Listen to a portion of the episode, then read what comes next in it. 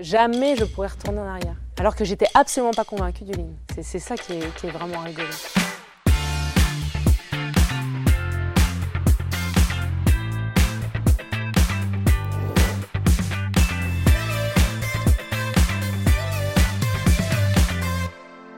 Entre euh, faire un lot de 1000 et un lot de 500, en fait, si je fais des lots de 500, je vais apprendre deux fois plus que si je fais des lots de 1000. Si je fais des lots de 10, euh, je vais apprendre 10 fois plus.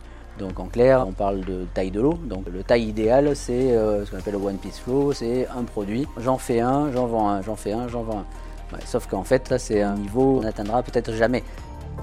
On a une logique qui s'est axée sur plus on peut regarder les petites livraisons et plus on va avoir d'apprentissage et de problèmes qui ressortent. Si vous regardez un gros lot à produire, à la fin, vous allez avoir des explications comme euh, on est en retard, on a eu plein de problèmes, mais on n'arrive plus précisément à pointer c'était ça le problème, c'était ça ou ça. Alors que là, avec ce découpage en tout petits lots, on est obligé de voir la tâche ou le livrable qui a coincé et grippé dans toute cette mécanique et dans cette énorme livraison qui le chapeaute.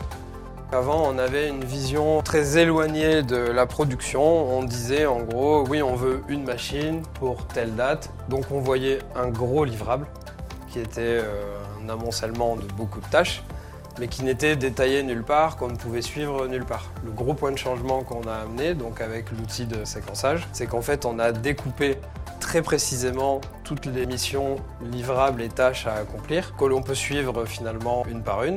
Et tous les jours, on a avec l'équipe de production un quai de livraison dans lequel il est euh, énoncé finalement euh, les tâches qui ont pu être livrées, celles qui ne le sont pas, et on peut pointer très précisément les points de blocage, les livrables qui ne sont pas accomplis et les problèmes que l'équipe a rencontrés.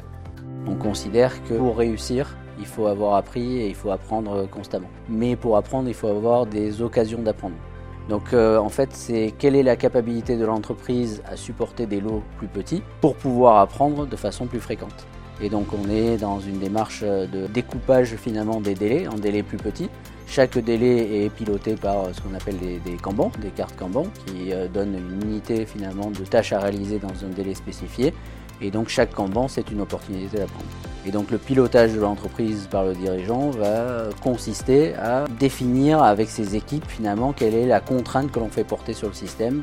Contrainte positive puisqu'elle génère de l'apprentissage, mais si on est trop contraint, on, les gens ne vont plus apprendre. Si on n'est pas assez contraint, les gens n'apprennent plus.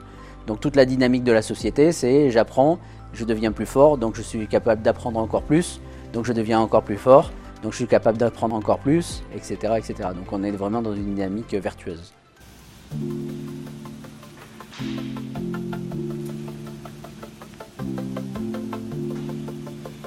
On va voir comment fonctionne le flux continu ici aujourd'hui avec la toile de filtre presse. Une fois que la commande est coupée, la première étape c'est de mettre un long velcro en haut. Avant, tous les velcros étaient mis les uns après les autres, ça attendait dans un chariot avant de passer à l'étape suivante. Aujourd'hui c'est fait, c'est directement contre-percé en deuxième étape et ensuite, elle va venir amener cette euh, toile aux différentes personnes, aux différentes couturières qui finissent différents accessoires. Et donc, toute la toile se fait en flux continu avant d'aller au contrôle.